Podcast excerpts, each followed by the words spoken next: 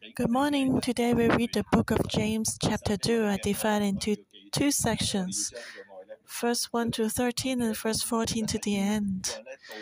My brother, do not hold the faith of our Lord Jesus Christ, the Lord of glory, with partiality. For if there should come into your assembly a man with gold rings in fine apparel, and there should also come in a poor man in filthy clothes, and you pay attention to the one wearing the fine clothes and say to him, You sit here in a good place, and say to the poor man, You stand here or sit here at my footstool? Have you not shown partiality among yourselves and become judges with evil thoughts? And James, in the beginning, he said that uh, we should not judge others by appearance. And and he gave an example. There was a poor man in filthy clothes. And if we pay attention to the one wearing the fine clothes and say to him, You sit here in a good place, and say to the poor man, You, you stand there or sit at my footstool, meaning we show partiality to different ones. That is not right. And it happened in the past, it may also happen today and uh, we may judge people according to their social status.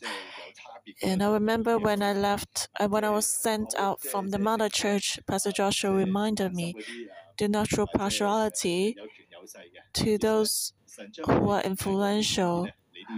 Uh, whoever got brought to you, you should disciple and help. We should not look if someone is wealthy or if someone is influential. We should look to see if someone loves God and is willing to serve God and follow Him. That should be the key.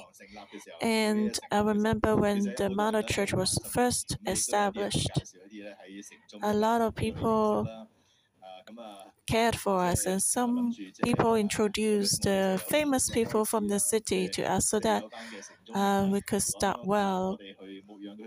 If we can disciple the famous people in the church, then the church can be stronger financially. But in the end, all these famous people, they didn't stay. When we built a temple, those who were ordinary gave the most offering. But today, we see that uh, those who who offered out of the limitation, today they are very blessed because in the eyes of God, even the two pen, the pennies of a widow, the poor, is very precious. And uh, when we were still back in the Fortress Street, we only had 70 people. There were elderly and also children also. And we had to rent the pier and pay the, the renovation fee also. Because when we were 70 people, we, we, uh, we packed the whole room. There was not enough space, so we needed to find a new venue. And so moving from Fortress Street to North Point Pier, that was a great leap of faith. Uh, changing from 70 to 400 capacity. So at that time that we had a very touching moment because everyone could uh, all the cash we can offer we had offered already. But then uh, God touched us prompted us to offer even our golden jewelries from our wedding. Uh, because usually we, you would not wear them, uh, you know, the dragon or the phoenix or uh, those gold. Uh, uh, of course, we don't keep them, but the other uh, very extravagant jewelry we still kept and but we would not use, so we offered them. And uh, we had a meeting. It was very touching. I've never seen such a great amount of gold piled up like a mountain. And uh, so the temple fund was collected. So God's teaching us. it doesn't matter how much one has, but how much God, one loves the Lord. And even if someone is poor and he offers, uh, don't worry, God will surely keeps him and blesses him. And a rich person may not be godly when he comes to the church. He may just he may just have a, a consumer attitude, so may not be beneficial to us. But if we show the love, God's love to a poor person, and he's greatly touched because no one loves him and no one has accepted him, but God loves him and and he can rise up to serve the Lord. And uh, verse 5 Listen, my beloved brother, has God not chosen the poor of this world to be rich in faith and heirs of the kingdom which he promised to those who love him? But you have dishonored the poor man. Do not the rich oppress you and drag you into the courts? Do they not blaspheme that noble name by which you are called? If you really fulfill the royal law according to the scripture, you shall love your neighbor as yourself, you do well. But if you show partiality, you commit sin and are convicted by the law of tra- as transgressors. For whoever shall keep the whole law and yet stumble in one point, he is guilty of all. For he who said, Do not commit adultery, also said, Do not murder. Now, if you do not commit adultery, but you do murder, you have become a transgressor of the law. So speak and so do as those who will be judged by the law of liberty. For judgment is without mercy to the one who has shown no mercy. Mercy triumphs over judgment. So the author said, uh,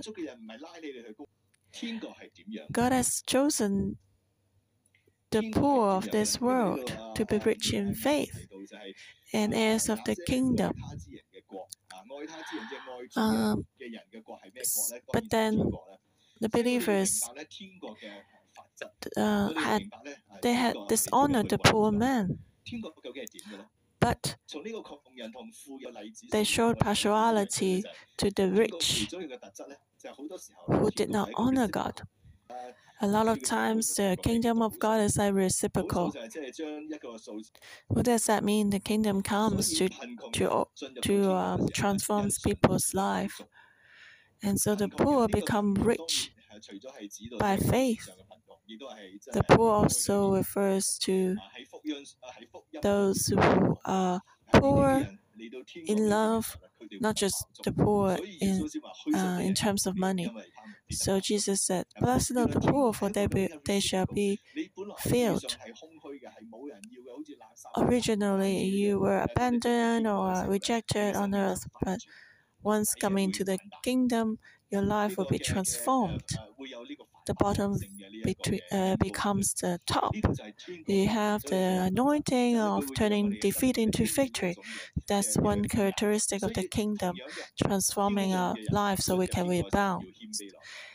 And uh, at the same time, the the proud will be humbled. The, and uh, so it's like a reciprocal. So the rich people, if, if they know they are poor in the spirit, if they know their lack of love, if they know that they're empty, if they seek the Lord and come to the church, then their life will also be transformed. They receive joy and peace and contentment. They will no longer live in emptiness. And so the kingdom is like this. So the author said, Why should you shame and dishonor the poor man and try to please the rich? And because the rich, they actually become prouder. And in the end, you're not helping them, you're actually bringing harm to the rich. And the rich oppress you and drag you into the courts. They blaspheme the noble name. They blaspheme God. They are proud. So if we only serve the rich and try to please them so that their money can help fund our ministry, then we actually not loving this rich person. We're just loving his his uh, influence, his golden rings, his wealthy clothes. In the end, he uh, this people will stay proud. But then, how can they face the Lord of Judgment in the future? And uh, of course, it's the same if we see a poor person, we should, and then we shut the door of gospel to them. When we face Jesus, how can we face a judgment? And that was the question that James raised. So, how should we treat these persons? Um, verse 8 is the summary. According to the scripture, you shall love your neighbor as yourself.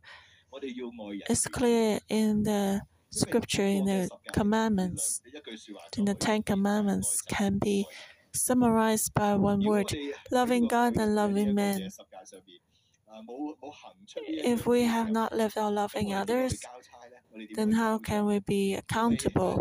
How can we give an account to what we do? This letter was written to the Jews, to the Israelites. So they were familiar with the law, and James uh, talked with them about the law. And we know that we must keep this law. But if we tell others that uh, we keep the law and show partiality to people, then we deceive ourselves and others. We are transgressing the law. We are committing sin because we should keep the whole law. If we trans transgress one law, then we are transgressing the whole law. We need to keep the whole law. So the logic is like I have never um, commit, I have never violated the law. I've never been to prison. But one day I am judged. And uh, because I violated one law, and if I'm imprisoned, then uh, this criminal record is forever with me. It cannot be removed. So that was the meaning of James. There are only two types of people those who can keep the law and those who cannot keep the law.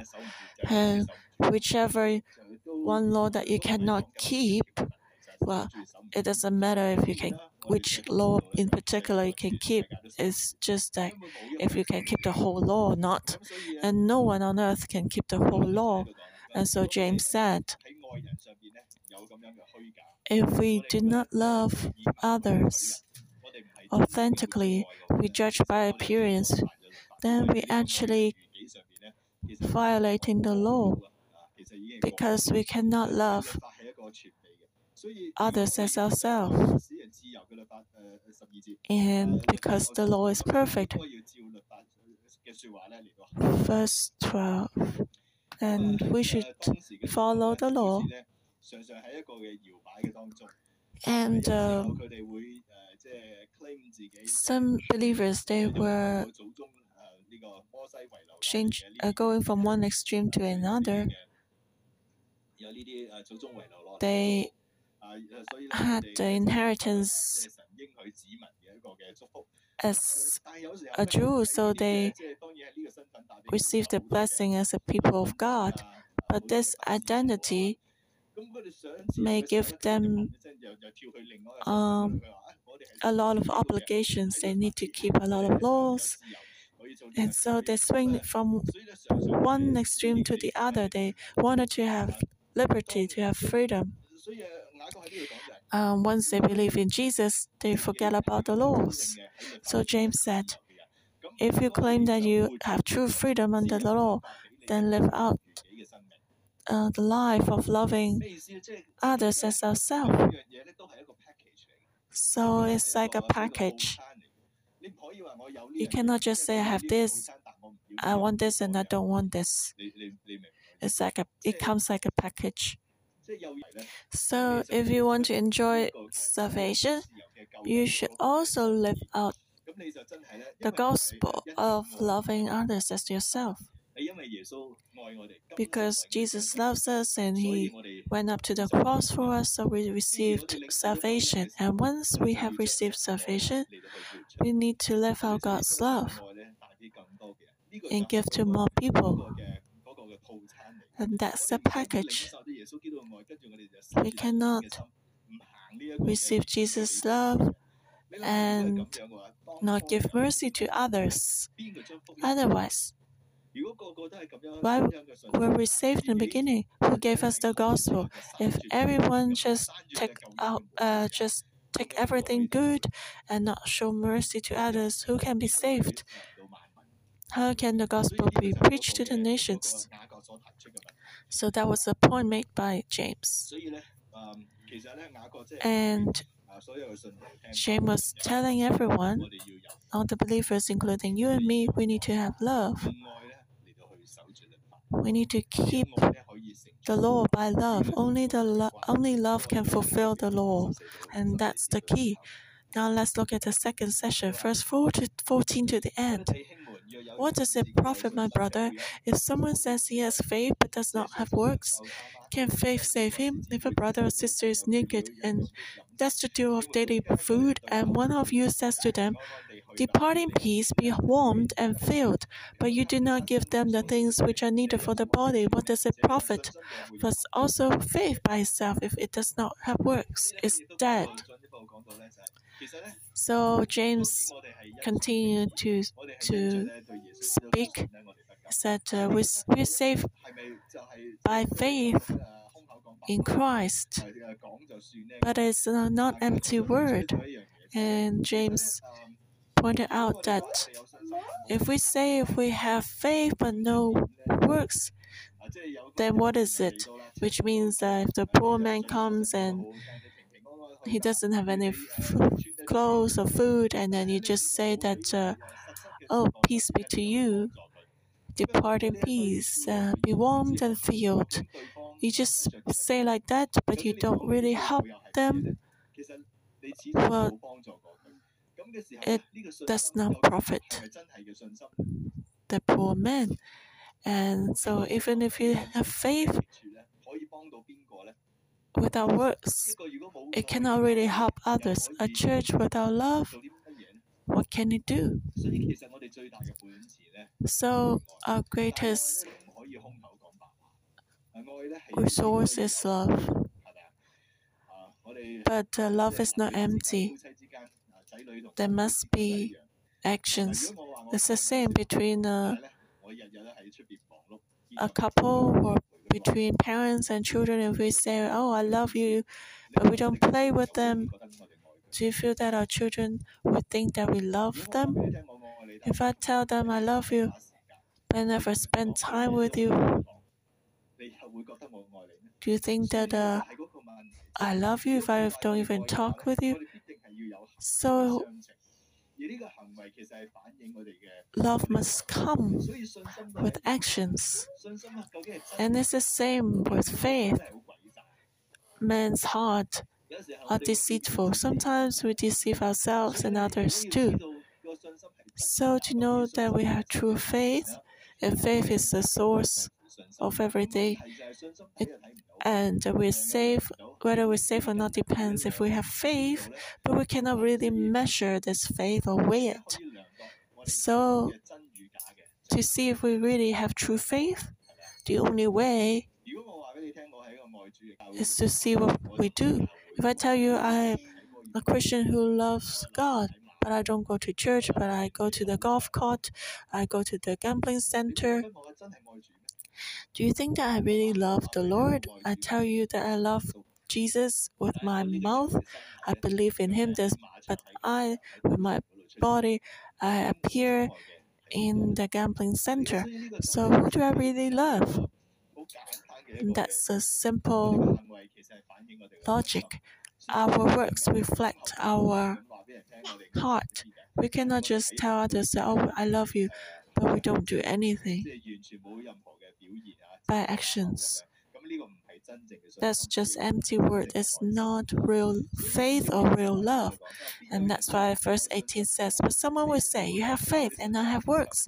Show me your faith without your works, and I will show you my faith by my works. You believe that there's one God, you do well. Even the demons believe and tremble. But you do you want to know, O foolish man, that faith without works is dead? Was not Abraham our father justified by works when he offered Isaac his son on the altar? Do you see that faith was working together with his works? And by works faith was made perfect, and the scripture was fulfilled which says Abraham believed God, and it was accounted to him by righteous for righteousness, and he was called a friend of God. You see then that a man is justified by works and not by faith only. Likewise, was not Rahab the harlot also justified by works when she received the messengers and sent them out another way? For as the body without the spirit is dead, so faith without works is dead also. So James said, If you have faith, and show me. You cannot really take it out. But if I have works, through my works, you can see that I have faith. If I tell you I love God, I'm serious with God, and you see that I come to church every week, you know that how I prepare the word of of God, then that's a fact. I proof that I, I'm really serious with God. If they are contradicting values in life, we will lay down our own judgment and judge according to the truth of God, then that proves that we are someone who loves the Lord. And it's the same here. Faith without works is dead, it's just empty. If we just talk about it, we don't follow God, it's not real faith. So James gave us an extreme example. You believe that there's one God, you do well. Even the demons believe and tremble. Well, that's right, you believe that there's God, but if you don't follow Him, then what's the difference between you and the devil? And uh, the devil also believes in God, but he opposes God. And that's the faith of the demons. If we tell others that we believe in God, but we don't follow Him to walk with God, then what's the difference between us and the demons? Jesus said, Those who do not support me, they are against me. And so that was the issue that uh, James raised. And faith without works is dead. It's just empty. It's in vain. And he gave some examples of Abraham and Rahab. The, uh, James said that they were justified by works, and they did those works because of faith. So that is real faith. It's not empty words. Just imagine if God said. Uh, to Abraham, Offer your son to me. And he said, Okay, sure, no problem. I will go tomorrow. But after saying that, he just uh, he flee away with his son and go into the opposite direction. So, would that be real faith? It's the same as Rahab. If she had faith in God, but he didn't really help the spies, but he but she betrayed them. That's not real faith. So we cannot just say empty words. We cannot just say, "Oh, I believe in God," but we don't believe in the Word and never read the Bible, or seldom read the Bible. And if there's contradiction between the Bible and our own ways of life, and we say that, oh, oh, the Bible is just for reference, then is that really true faith? So, James gave a summary in the end. He said that uh, just as the body without the spirit is dead, so faith without works is dead also.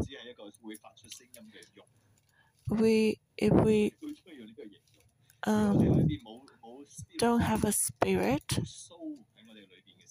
or or soul, we just some flesh that can walk or make some sound. So faith without works is dead also. We cannot separate faith and works. If we say that we have faith, we believe in God, then we must live according to God's will. And then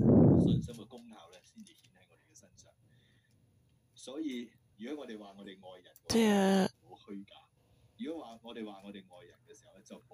works of faith can be revealed. If we say that uh, we love others, then we don't judge others according to appearance.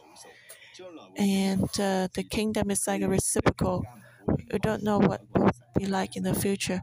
So never believe to anyone that God has brought to our lives. We should help them grow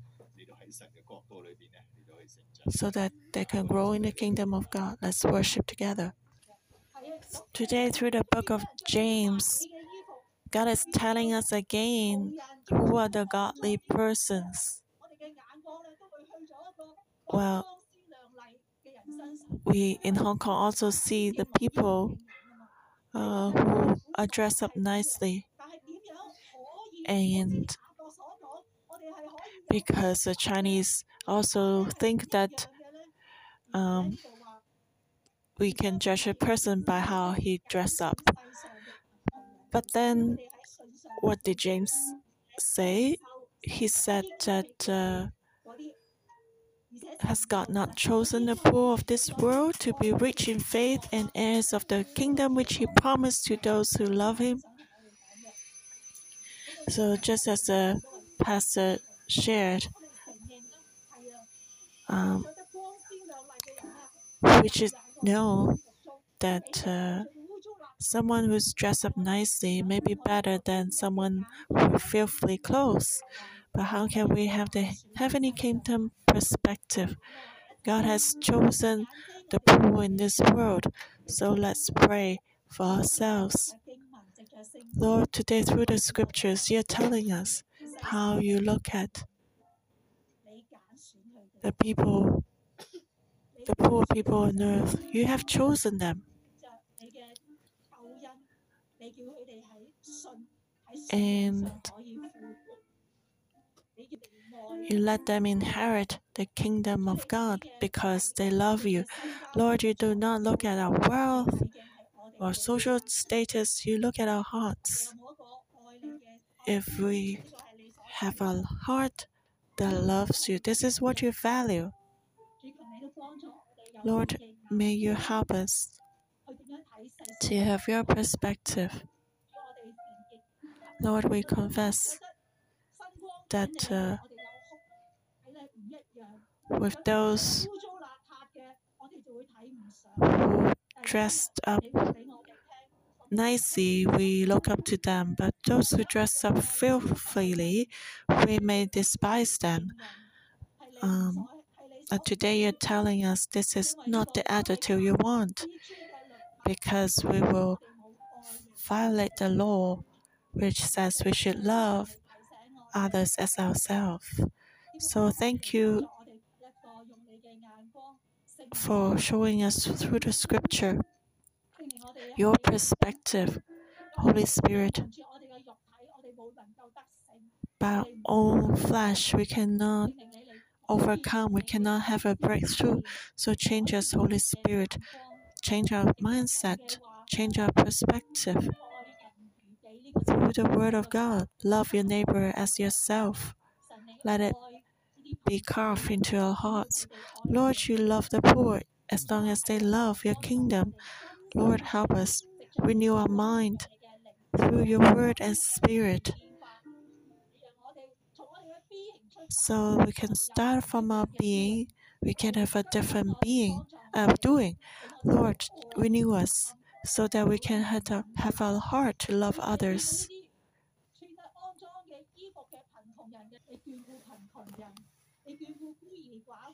Lord, you take care of the poor and the widows and even the lepers, those who are despised by others. Today we ask that you give us mercy. Otherwise, we will be judged. And mercy triumphs over judgment. So we thank you. We can stand in your judgment. Hear our prayer. In Jesus Christ's name, amen. And then next point, we see that if we have faith, we should also have works. So just like Pastor Dino shared, the Bible is not just for a reference, uh, for us to read and talk about. We should live it out. Just like Abraham, he could offer Isaac. He had works. He had actions. So we should ask the Holy Spirit to shine His light on us. Is there anything in our life, like an Isaac, that we have been holding on, we, should, we are not willing to let go? And if we have faith, we should have actions. So let's ask the Lord to help us so that we don't talk about believing in God, but we have actions. Is there anything we need to be to change, to let go to God? Is there anything we still want to be in charge? Let's pray to the Lord and ask Him to help us. Yes, we have faith and we also have works. Lord, we come before you. We see the book of James. And uh, Abraham offered his son to the altar. Faith and works are together and faith is fulfilled by works. So with faith, we need to have actions too. They come together. That's true faith. Lord, help us, show us, shine your light in us, in our lives. We always say that, Lord, Lord, but actually we're only treating ourselves as the Lord. We have not let go to you. But today, you shine your light in us in our lives? Is anything that we uh, have not let you be Lord? We're still holding on to, like holding on to Isaac. Help us to have actions that we can offer that to you. Help us to love you with actions.